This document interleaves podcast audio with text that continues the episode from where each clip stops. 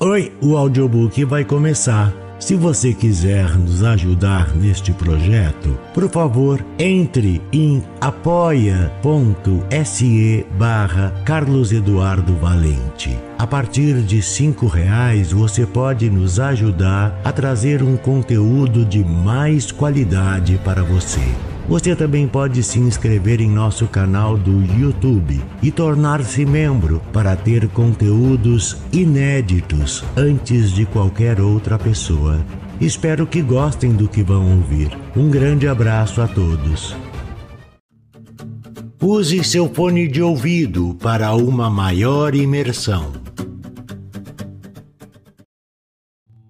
Do narrador Carlos Eduardo Valente.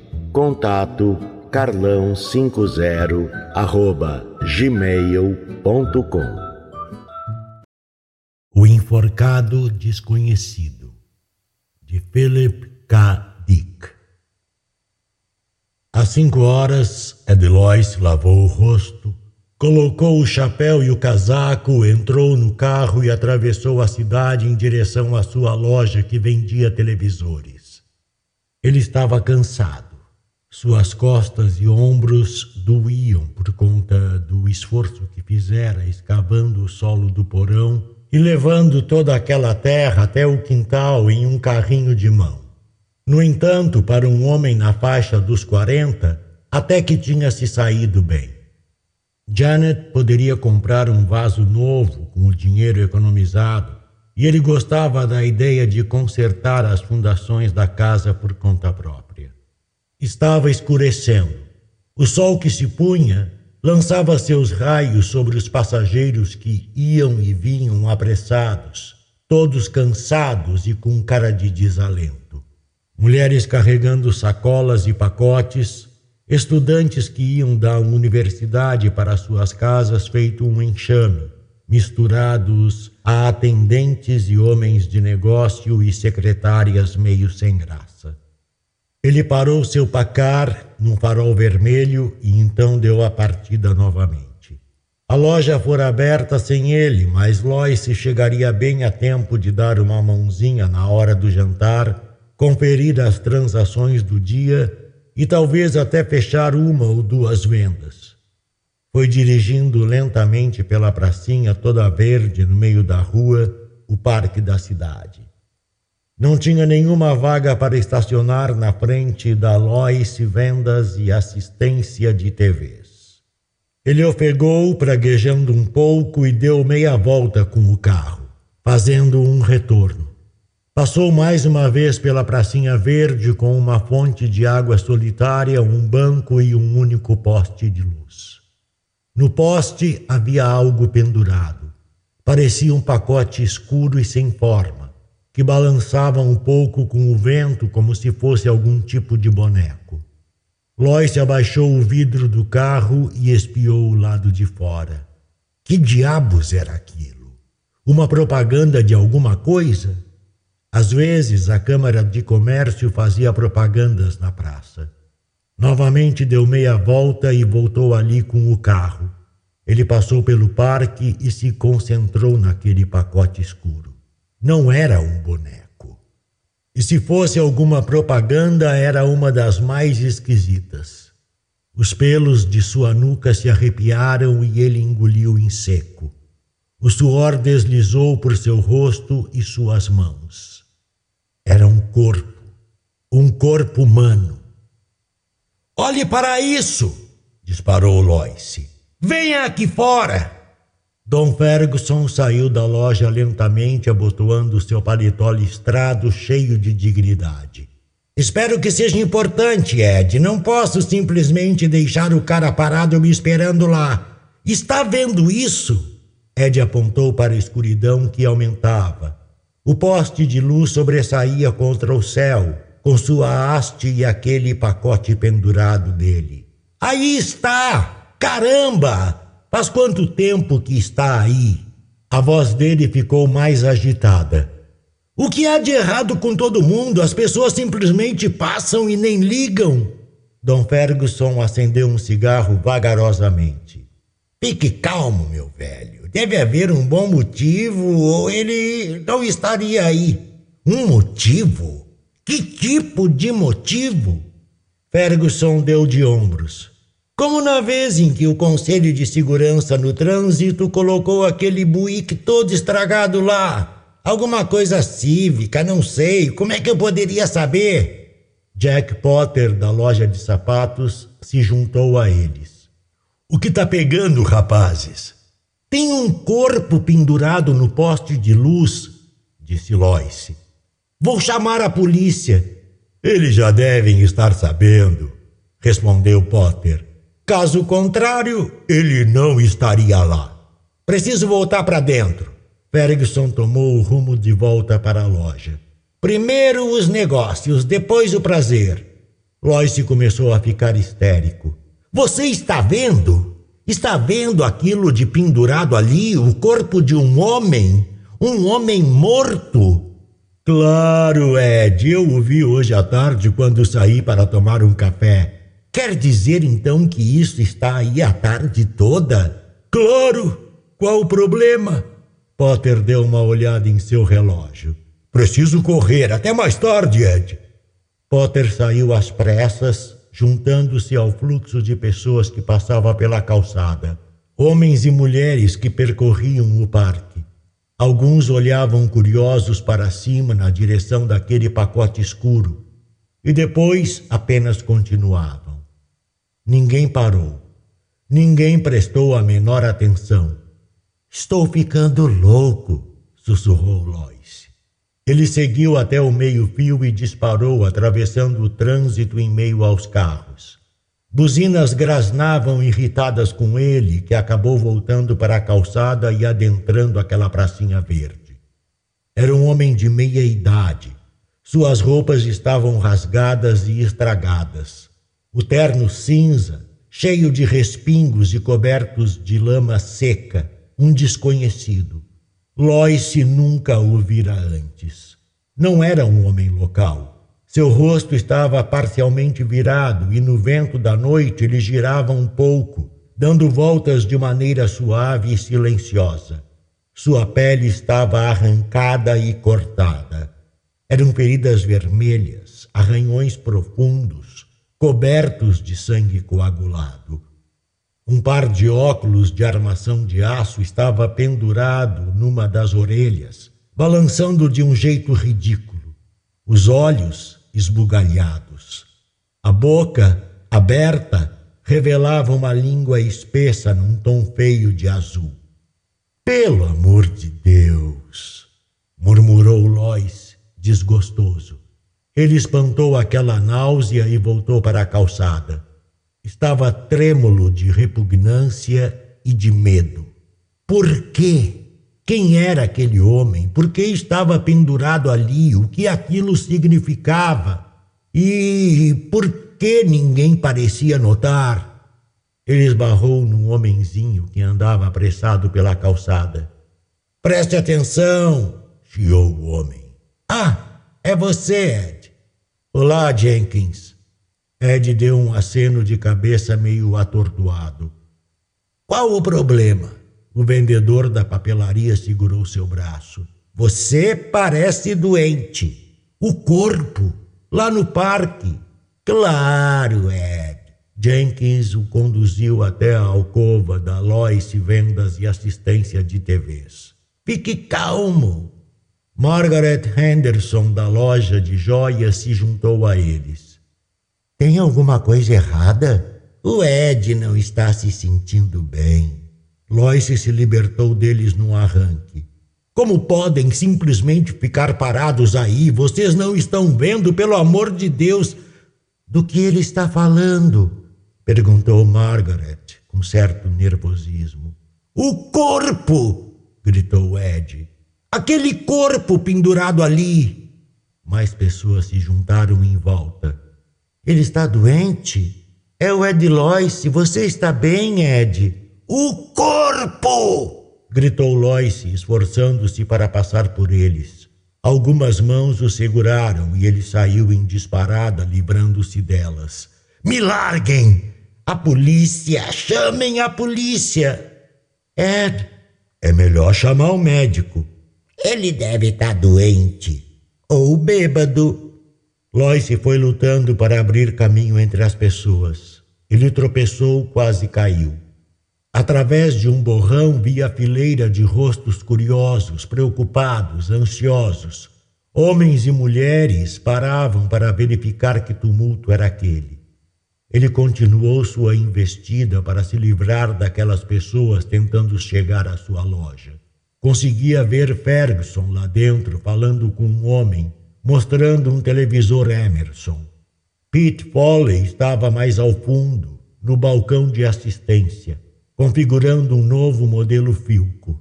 Lois gritou freneticamente na direção deles.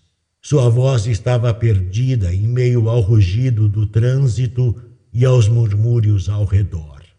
Façam alguma coisa! Gritou ele. Não fiquem aí parados, façam alguma coisa, tem algo errado, aconteceu algo, tem coisas acontecendo. A multidão foi se desmanchando respeitosamente, abrindo espaço para os dois policiais grandalhões que se moviam com eficiência em direção a Loice. Nome, murmurou o policial que estava com um caderno de notas. Lois! Ele limpou a testa exaurido. Edward C. Lois. Me ouçam. Lá atrás, endereço? perguntou o policial. O carro da polícia deslocava-se rapidamente em meio ao tráfego, disparando entre os carros e ônibus. Lois se afundou no banco, exausto e confuso. Ele respirou profundamente, estremecendo. Estrada Hearst, 1368. Isso fica aqui em Pikeville? Correto. Lois se ergueu, fazendo um esforço violento. Me ouçam! Lá atrás, na praça, pendurado no poste de luz, onde você esteve hoje? Perguntou o policial que estava no volante. Onde? repetiu Lois. Você não estava na sua loja, não é? Não! Ele balançou a cabeça. Não, eu estava em casa, lá embaixo, no porão. No porão? Cavando as novas fundações da casa, tirando toda aquela terra para colocar uma base de cimento. Por quê? O que isso tem a ver com.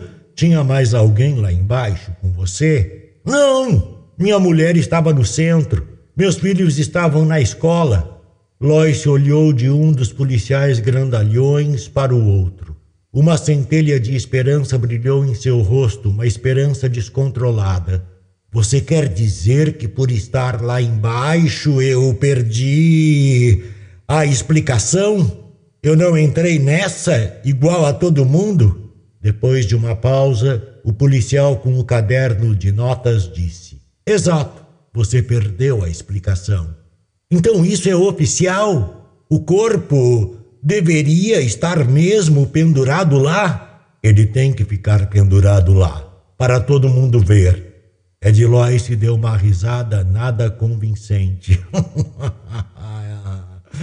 Meu Deus, acho que eu não estava batendo muito bem dos pinos. Pensei que talvez tivesse acontecido algo, vocês sabem, algo tipo a Ku Klux Klan, algo tipo de violência, comunistas ou fascistas dominando tudo. Ele esfregou o próprio rosto com o lenço de seu bolso de lapela, as mãos trêmulas. Fico feliz em saber disso de uma fonte confiável. Sim, confiável. O carro de polícia se aproximava da sala de justiça. O sol tinha se posto. As ruas estavam melancólicas e escuras. As luzes ainda não haviam se acendido. Eu me sinto melhor, disse Lois. Fiquei bastante agitado por um momento Acho que reagi a tudo com muito exagero. Agora que sei do que se trata, não é necessário me levarem lá para dentro, é? Os dois policiais não disseram nada. Eu preciso voltar para minha loja. Os rapazes ainda não jantaram. Estou bem agora, sem mais confusões. Tem alguma necessidade de. Isso não vai demorar, interrompeu o policial que estava dirigindo. É um procedimento rápido, apenas alguns minutos. Espero que seja rápido, resmungou Lois. O carro reduziu a velocidade por causa de um farol. Acho que causei uma confusãozinha. É engraçado ter ficado todo agitado assim e. Lois deu um empurrão na porta para abri-la. Jogou-se para fora na rua e se pôs de pé. Havia carros se movendo por toda a parte ao redor dele, ganhando velocidade conforme a luz do farol mudava. Lois saltou para o meio-fio e saiu em disparada em meio às pessoas, embrenhando-se na multidão que se aglomerava. Atrás dele ouvia sons, gritos, pessoas correndo. Aqueles dois não eram policiais. Tinha se dado conta disso logo de cara. Ele conhecia todos os policiais de Pikeville. Um homem não podia ter uma loja, tocar um negócio numa cidade pequena por 25 anos sem conhecer todos os policiais. Eles não eram policiais e não havia explicação nenhuma. Potter, Ferguson, Jenkins, Nenhum deles sabia por que aquilo estava lá. Eles não sabiam e simplesmente não davam a mínima. Isso é que era estranho. Lois se enfiou numa loja de equipamentos. Foi correndo até a parte de trás, passando pelos vendedores e clientes perplexos, até chegar à sala de expedição e atravessar a porta dos fundos. Saltou numa lata de lixo e subiu correndo um lance de degraus de concreto. Pulou uma cerca e foi parar do outro lado, arquejando e ofegando. Não havia nenhum som atrás dele. Tinha escapado. Ele estava na entrada de um beco, escuro e cheio de madeiras, caixas estragadas e pneus espalhados. Conseguia ver a rua na outra extremidade. A luz de um poste vacilou e de repente se acendeu. Homens e mulheres, lojas, letreiros de neon, carros e à sua direita a delegacia de polícia. Ele estava perto, terrivelmente perto. Depois da plataforma de carregamento de uma mercearia estava a lateral branca de concreto da sala de justiça. Janelas gradeadas, a antena da polícia. Uma imensa parede de concreto que se erguia na escuridão. Um péssimo lugar para estar naquela hora. Ele estava perto demais. Tinha que se manter em movimento, ir para bem longe deles. Deles? Lois foi descendo o beco cautelosamente. Depois da delegacia estava a prefeitura, aquela estrutura de madeira amarelada à moda antiga, com detalhes em latão dourado e amplos degraus de cimento. Ele conseguia ver aquelas fileiras intermináveis de escritórios, janelas escuras, os cedros e canteiros de flores de cada lado da entrada. E algo mais. Acima da prefeitura havia um pedaço de escuridão, um cone sombrio mais denso do que a noite ao redor. Um prisma de cor preta que se espalhava e parecia perdido no céu. Ele ouviu algo. Meu Deus, estava ouvindo alguma coisa algo que o fazia se esforçar freneticamente para fechar os ouvidos e a mente e calar aquele som. Um zumbido, um murmúrio distante e emudecido, feito um grande enxame de abelhas. Lois olhou para cima, enrijecido de horror. Aquela mancha de escuridão pairando sobre a prefeitura.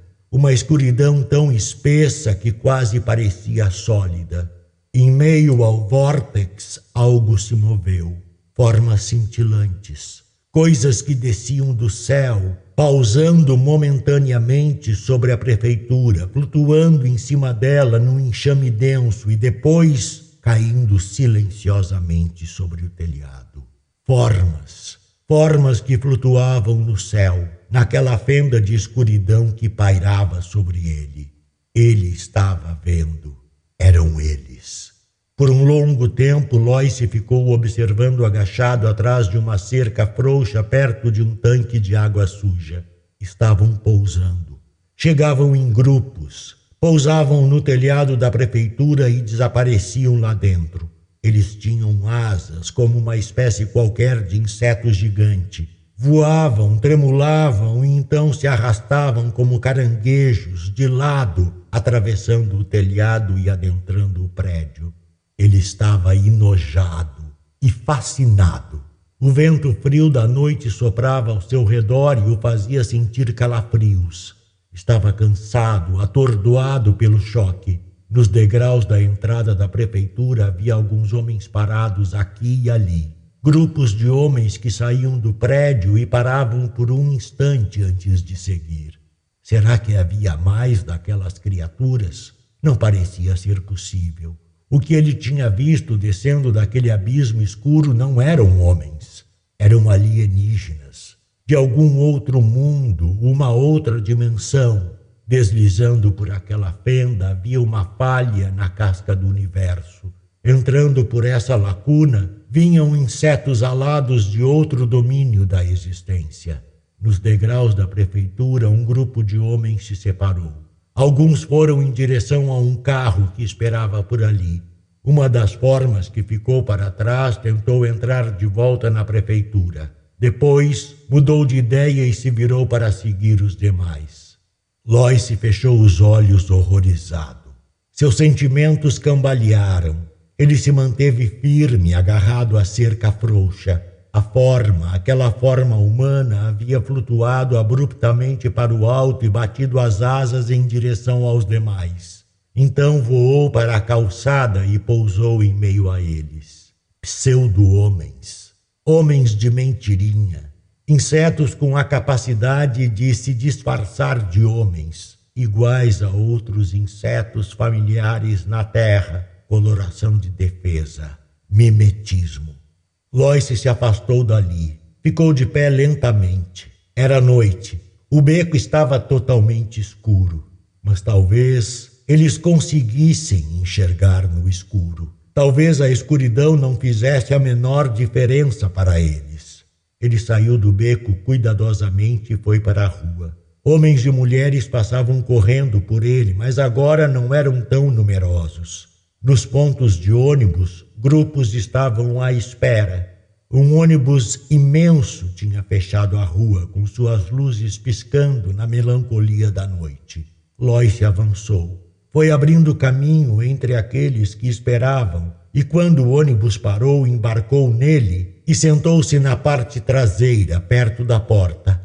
Um instante depois, o ônibus ganhou vida e desceu a rua com certo estrondo. Lois se relaxou um pouco. Começou a estudar as pessoas ao redor, rostos entediados e cansados, pessoas voltando do trabalho para casa, rostos bastante comuns. Ninguém prestava atenção nele.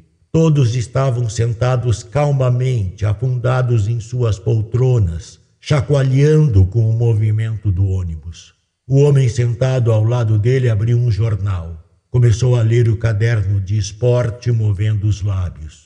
Um homem comum, terno azul, gravata, um homem de negócios ou um vendedor, a caminho de casa onde estavam sua mulher e o restante da família.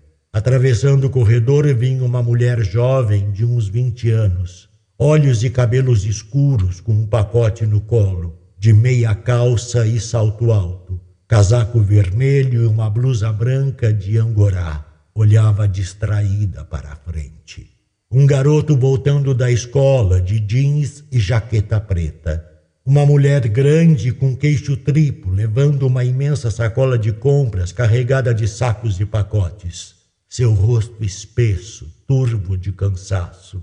Pessoas comuns, do tipo que pegava ônibus todas as noites, indo para casa, para junto de suas famílias, para jantar, indo para casa com suas mentes amortecidas, controladas com as vistas embaçadas pela máscara de um ser alienígena que tinha surgido e possuído todos eles, sua cidade, sua vida e ele também. Exceto pelo fato que ele, por acaso, estivera no fundo de seu porão e não na loja de alguma maneira fora deixado de lado. Eles o haviam ignorado. O controle deles não era perfeito, à prova de falhas. Talvez houvesse outros. Certa esperança fulgurou em Lois. Eles não eram onipotentes. Tinham cometido um erro ao não assumir o controle dele. Sua rede, seu campo de controle o deixara de lado. Ele saíra do porão do mesmo jeito que estava quando descera Aparentemente, o alcance do poder deles era limitado. Algumas poltronas mais para frente no corredor, um homem o estava observando. Lois interrompeu sua linha de pensamento. Um homem esbelto, de cabelos escuros e bigodinho, bem vestido, de terno marrom e sapatos brilhosos, com um livro entre as pequenas mãos. Ele observava Lois, avaliando com atenção. Então se afastou rapidamente. Lois ficou tenso. Seria um deles? Ou algum outro que tivessem deixado passar? O homem o observava novamente. Olhos escuros e pequenos, bem vivos e espertos. Sagaz. Um homem sagaz demais para o bico deles. Ou uma daquelas coisas, um inseto alienígena do além. O ônibus parou. Um homem mais velho entrou lentamente e colocou seu ticket dentro da caixa. Foi descendo o corredor e sentou-se numa poltrona ao lado oposto da de Loice. O homem mais velho pescou o olhar afiado do outro. Por uma fração de segundo, algo aconteceu entre eles. Um olhar rico em significados. Loice ficou de pé. O ônibus estava em movimento. Ele correu até a porta, desceu um degrau e puxou a alça de saída de emergência. A porta de borracha se abriu balançando.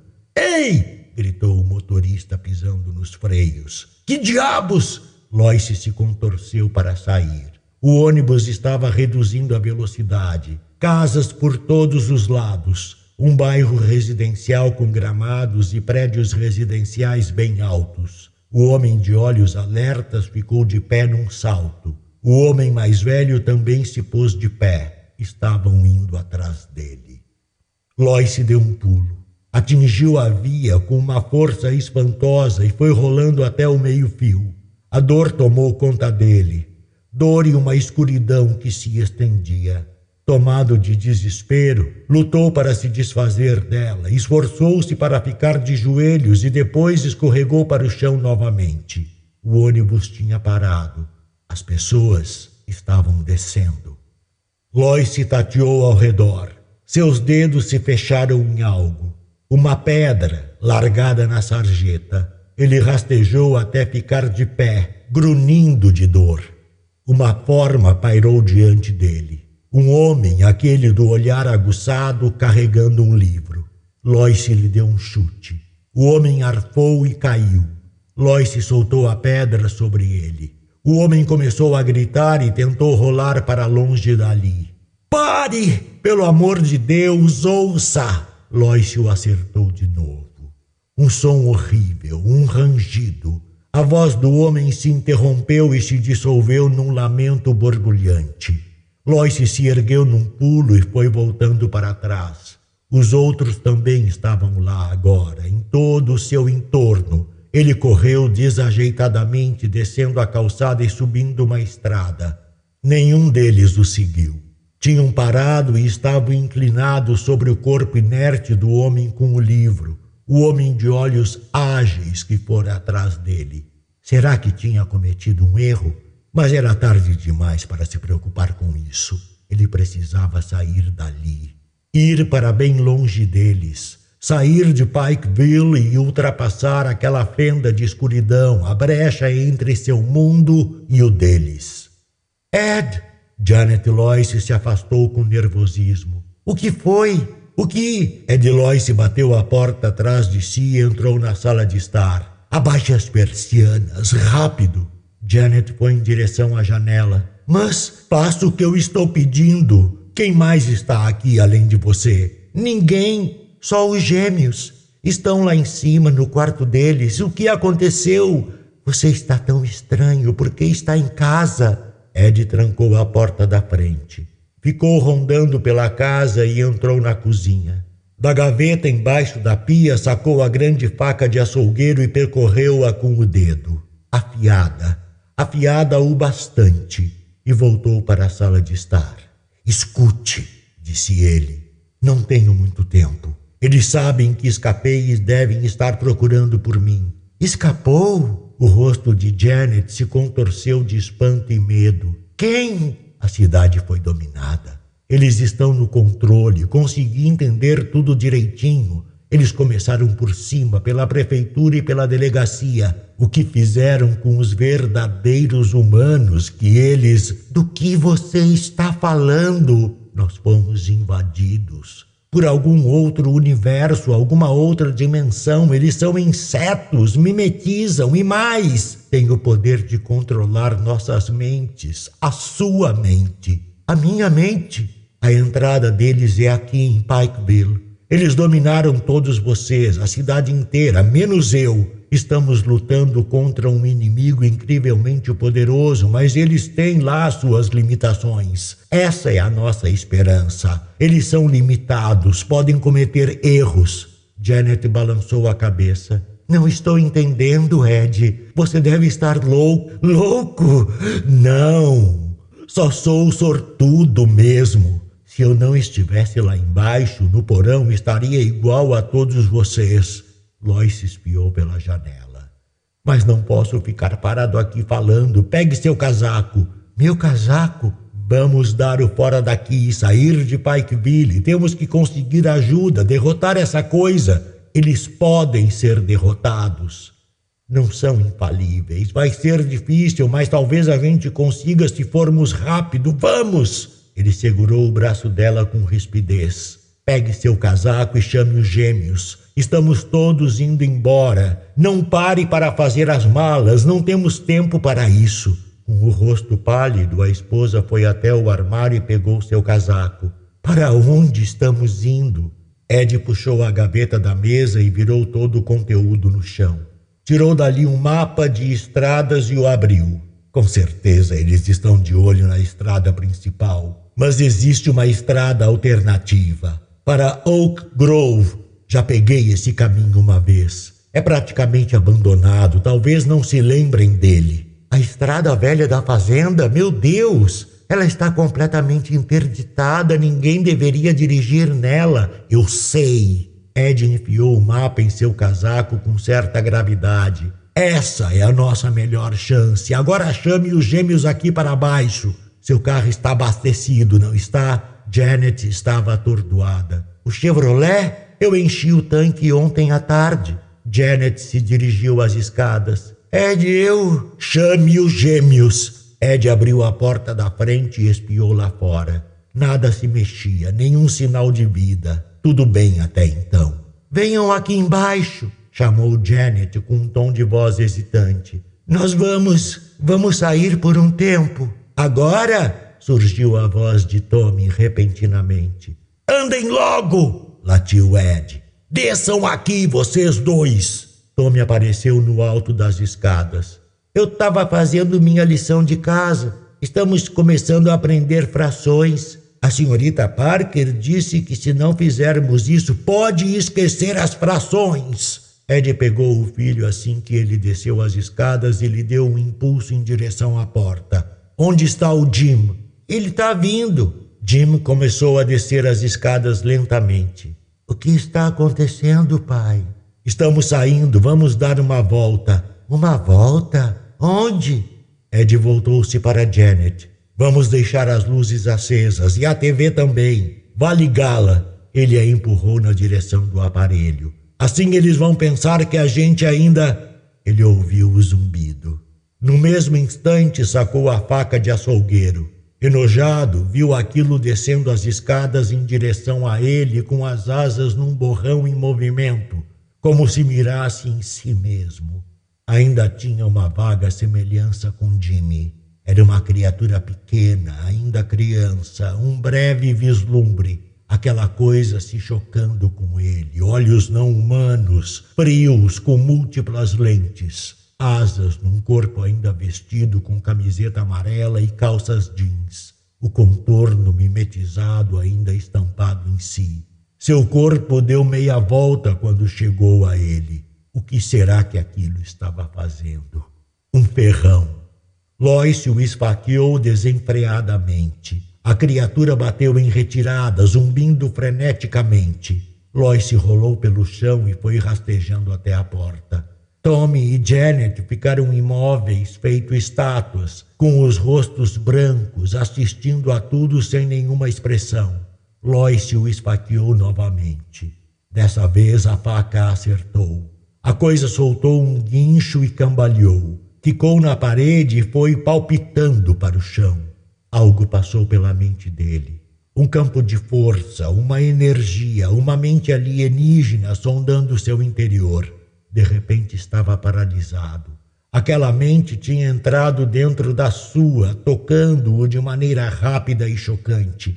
Uma presença totalmente alienígena tomando conta dele até que se extinguiu conforme a coisa desmoronou na forma de um montinho quebradiço em cima do tapete. A coisa estava morta. Ele a virou com o pé. Era um inseto, uma espécie de mosca qualquer, de camiseta amarela e calça jeans. Seu filho Jimmy.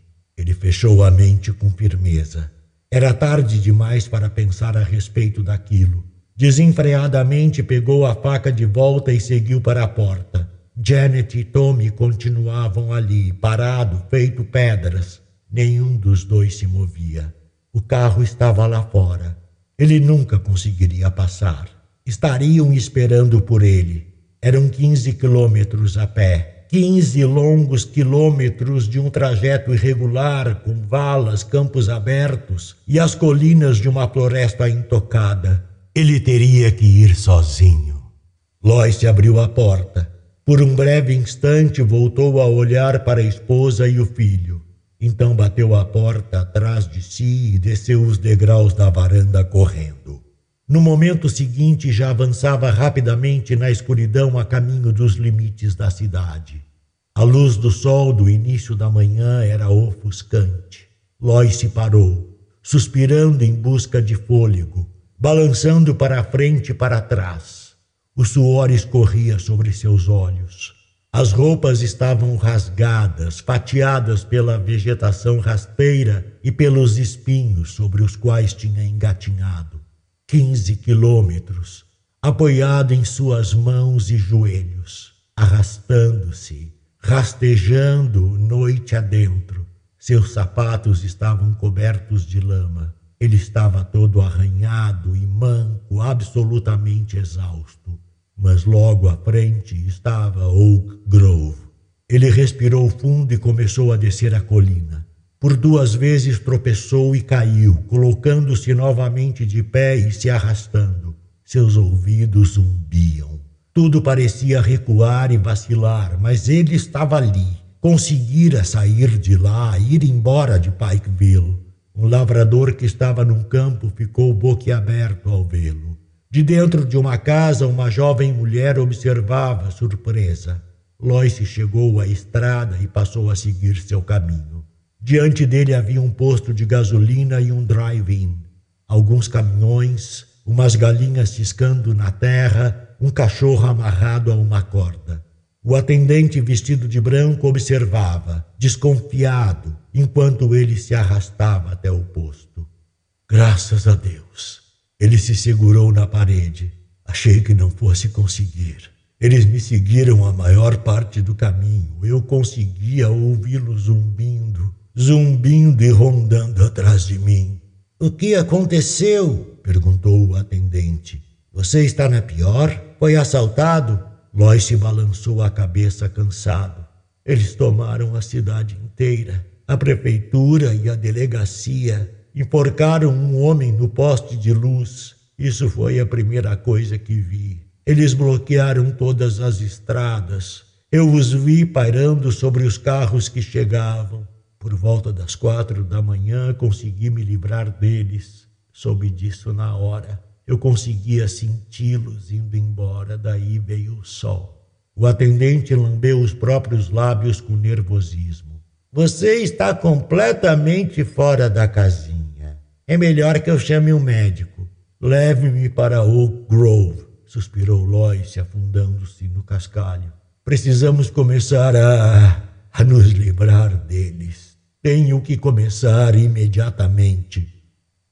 Eles mantiveram o gravador ligado todo o tempo enquanto ele falava. Quando terminou, o oficial de polícia desligou o gravador e se pôs de pé. Ficou parado ali por um instante, absorto em seus pensamentos.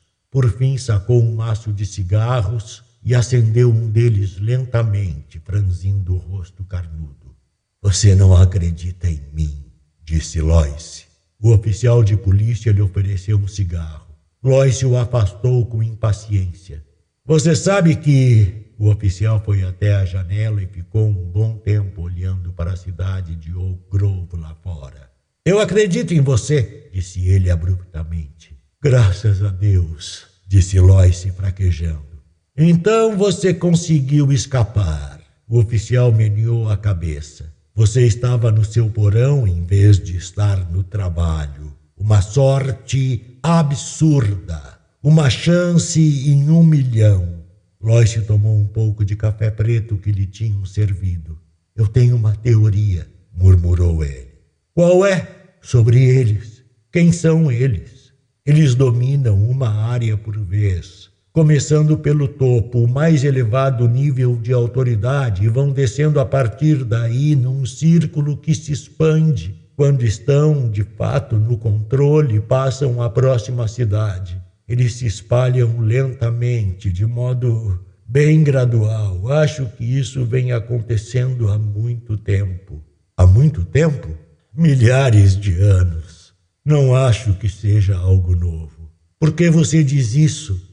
Quando eu era criança, uma imagem que nos mostravam na Liga Bíblica, uma imagem religiosa, uma velha gravura. Os deuses inimigos derrotados por Jeová, Moloque, Beuzebu, Quemos, Baal, Astaroth. E daí?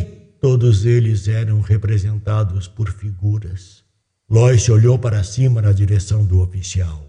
Beuzebu era representado como uma mosca gigante. Uma velha luta, grunhiu o oficial. Eles foram derrotados. A Bíblia é o relato de suas derrotas. Tiveram algumas vitórias, mas acabaram por ser derrotados. Por que derrotados? Eles não podem dominar todo mundo. Eles não me pegaram e nunca pegaram os hebreus.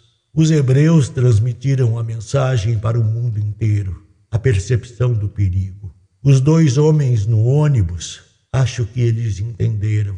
Tinham conseguido escapar igual a mim. Ele cerrou os punhos. Eu matei um deles. Cometi um erro. Tive medo de arriscar. Sim, com certeza eles também escaparam, igual a você, disse o oficial fazendo um aceno de cabeça esses acidentes malucos. Mas o resto da cidade estava bem sob controle. Ele se virou da janela. Bem, Sr. Loyce, você parece ter compreendido tudo. Não tudo. O homem enforcado, o homem morto pendurado no poste de luz, isso eu não entendi. Por quê? Por que eles o enforcaram ali deliberadamente? Parece algo simples. O oficial deu um sorriso frouxo. Uma isca. Lois se enrijeceu. Seu coração parou de bater.